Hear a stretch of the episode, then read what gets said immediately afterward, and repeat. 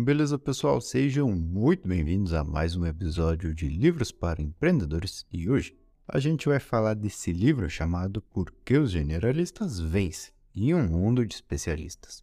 Bom, no início do livro, o autor David nos traz o exemplo de duas pessoas, Tiger Woods e Roger Federer. Tiger Woods é um dos maiores nomes do mundo esportivo. Ganhou praticamente tudo que era possível no seu esporte e desde pequeno pratica somente ele, o golfe. O autor nos traz ele como exemplo por ser um cara que a vida toda fez o mesmo e teve um grande resultado nisso, fruto de muito trabalho, treino e dedicação. Quando criança, a vida dele era o golfe, jogava acompanhado pelo pai, treinava junto com o pai, e até mesmo ele conta que era bastante cobrado por ele. No outro lado, a gente tem Roger Federer, um grande campeão do tênis. Também já ganhou quase tudo mas o autor nos traz esses dois atletas para que a gente consiga visualizar melhor a ideia que ele quer nos passar, já que Federer, ao contrário de Tiger, não jogava apenas tênis, mas sim muitos outros esportes. No livro que querem nos mostrar aqui, entre todas as pessoas de sucesso, existem muitos mais Federers do que Tigers. Às vezes, tu pode pensar que eu preciso ter crescido em certo ambiente ou ser totalmente familiarizado com certo mercado, quando na verdade o normal é ir conhecendo opções do que fazer no mundo e aos poucos perceber aquilo que tu mais gosta. E aí, como ele falava de dois atletas, foi puxar o histórico de cada um dos que mais fizeram história. E realmente, quase todos os grandes atletas da atualidade praticavam mais de dois ou três esportes ao mesmo tempo quando criança. Até que chegou um momento em que a pessoa percebeu um diferencial em um deles e colocou mais empenho naquele ali. Ah, mas eu não sou atleta. Isso não tem nada a ver com a minha vida. Tem sim. Talvez tu ignore algumas oportunidades por pensar que tu não quer fazer aquilo ali para sempre. Mas tu pode mudar. É bom tu ir testando coisas diferentes até encontrar algo que realmente gera uma faísca no teu interesse. O autor pega de exemplo os vencedores do prêmio Nobel. Grande parte desse pessoal que consegue se destacar muito em uma área específica. Na verdade, tem outros interesses que também chamam a atenção deles. Em muitos casos, até investem nisso. Um físico muito reconhecido é amante de relógios também. Um astrônomo que descobriu um novo planeta ou algo muito importante passa grande parte do seu tempo, na verdade, com amigos, debatendo sobre vinhos. Então percebe que a vida é muito mais do que uma única coisa e pronto. Fechando essa primeira parte, o livro nos mostra a letra T de Thomas e diz que grande parte, a grande maioria das pessoas de resultado no mundo tiveram esse efeito T na sua vida. Como seria isso? Bom, na linha de cima, a horizontal, são as experiências da vida. A pessoa pode ter tido muitos trabalhos, muitos estudos, muitas práticas, até que em algum momento diz: hum, isso aqui pode ser interessante para mim.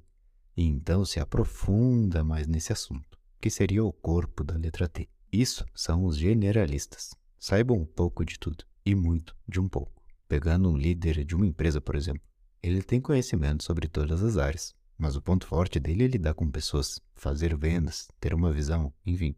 Um bom exemplo também é o arquiteto. Ele precisa ter uma visão geral de como quer que aquela casa fique, mas ele precisa de um bom pintor, um bom colocador de piso, um bom profissional para cada especialidade. E essa característica de ser um generalista tem muitos benefícios. Vou te mostrar alguns que tem aqui no livro. Um dos primeiros benefícios de ser um generalista é o raciocínio por analogia. O que, que seria isso? Bom, é quando tu pode usar o jeito de solucionar um problema de uma área e trazer ele para outra. Ou seja, digamos que eu surfo e quero começar um negócio. Eu posso pensar que empreender é ter paciência para pegar a onda certa e que mesmo que demore, uma boa onda pode ser bem melhor do que ficar pegando várias ondas pequenininhas. Vamos supor que semana passada tu escalou a maior montanha da tua vida. Agora tu tá lá numa terça de manhã de frente para um problema e vem na cabeça como foi difícil subir aquela montanha. O que que tu fez? O que que tu pensou naquele momento? Então trazer memórias diferentes para o momento presente pode te ajudar com muitas coisas na vida.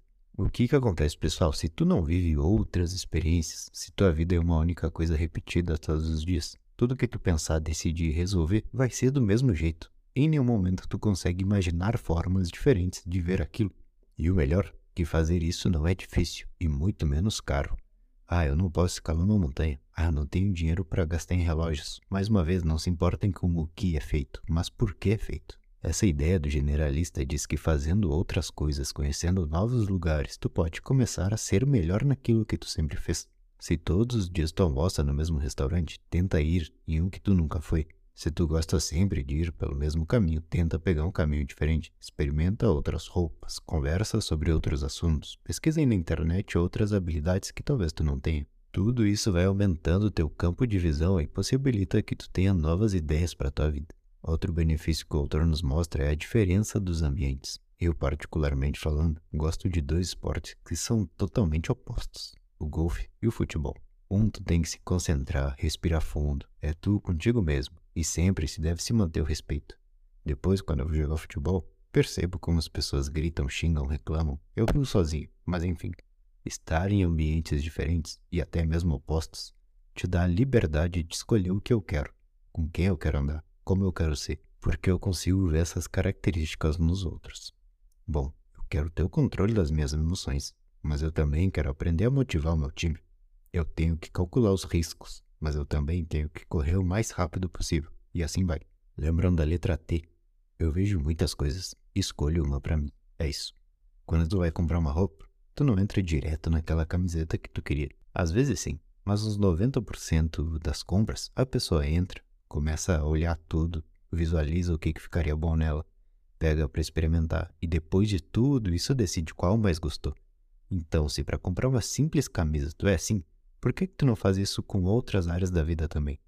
Isso é ser um generalista. O autor mostra que é muito difícil tu encontrar uma pessoa de sucesso e que ela tenha decidido isso, decidido ser quem ela é hoje, há muitos anos atrás. Ou seja, que desde o dia 1 ela já sabia o que queria fazer. Quantas histórias tu já não ouviu? Ah, cara, eu comecei como engraxate, depois eu vendia jornal, depois eu vendia tênis para as pessoas que compravam os jornais de mim. E uma coisa foi levando a outra e daí termina a frase dizendo: "E bom, hoje temos uma frota de aviões". Ou seja, não tem nada a ver uma coisa com a outra. Mas o generalista vai adquirindo habilidades, características e consegue pensar em formas diferentes de se fazer algo. Um chefe de cozinha, esse pessoal tem que provar todos os sabores para ter ideia do que fazer com seus pratos. O cara tem um restaurante aqui em Porto Alegre, mas tu vai falar com ele e ele vai começar a te dizer: Bom, eu morei na Turquia, depois na Índia, na Indonésia e percebi que a comida nesses lugares era assim, assim, assim. Hoje eu abri meu restaurante com alguns sabores e por aí vai. O autor nos mostra uma informação importante. A média de idade das pessoas mais ricas do mundo, quando começaram o seu negócio, tinham 45 anos. Ele mostra que um generalista aos 70 anos tem tanto conhecimento que consegue fazer as coisas com mais tranquilidade e paciência, porque ele já sabe como as coisas funcionam. Tem o Phil Nike, o dono da Nike. Ele começou a vender tênis com uns 24 anos, mas a maior parte dos empresários passaram por muitas áreas antes de chegar na que realmente deu certo. O que, que o livro quer nos mostrar com isso? Que bom, existem dois caminhos para vencer: olhar para tudo que tu já fez e refletir sobre o que tu gostou, ou saber que tu tá nesse período de ir juntando diferentes experiências até ver o que tu prefere. Isso deve ser feito. Existem milhões de opções. Tu não sabe qual começar por medo de não gostar e ficar ali preso para sempre. Mas é claro que não. Começa sabendo que as coisas vão mudar. Quando tu abre uma empresa, cada um que é especialista tem a sua função. Ele é bom em finanças? Deixa ele aí. Ele é bom no comercial? Deixa ele aí. Ele é bom em TI? Deixa ele aí.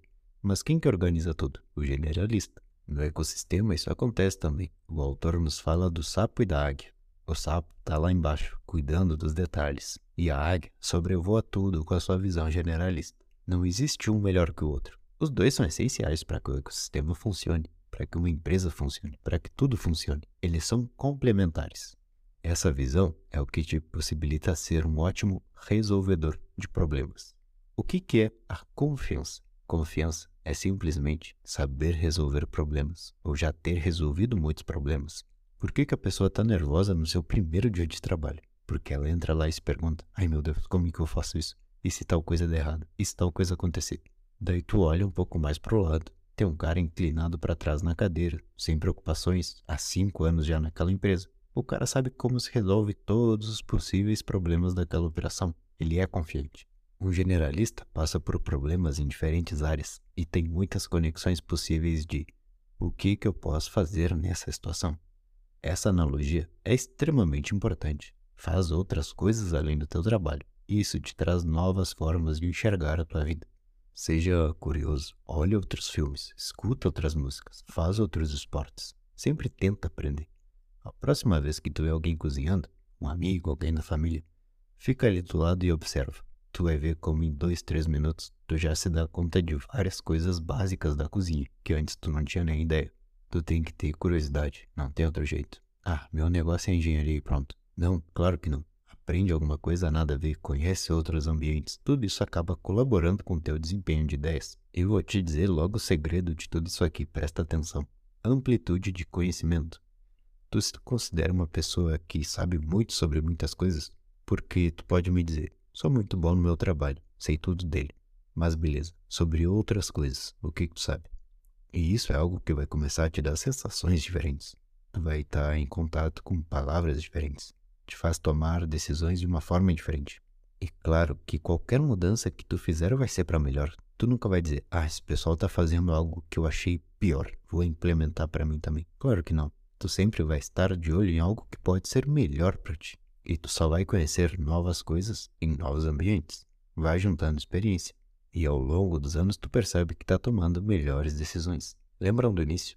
Existem sim algumas pessoas de resultado que estiveram a vida toda fazendo o mesmo, mas o mais duradouro é sempre ter uma amplitude de habilidades e visões para que tu sempre possa decidir o que é melhor para aquele momento específico. E beleza, pessoal, esse foi o resumo da semana. Desafio vocês a fazerem algo novo. E um aviso muito importante: vou começar a postar uma vez por semana lá no nosso curso as 20 melhores ideias que já li nesses últimos anos, de todos os livros quais foram as 20 ideias mais impactantes.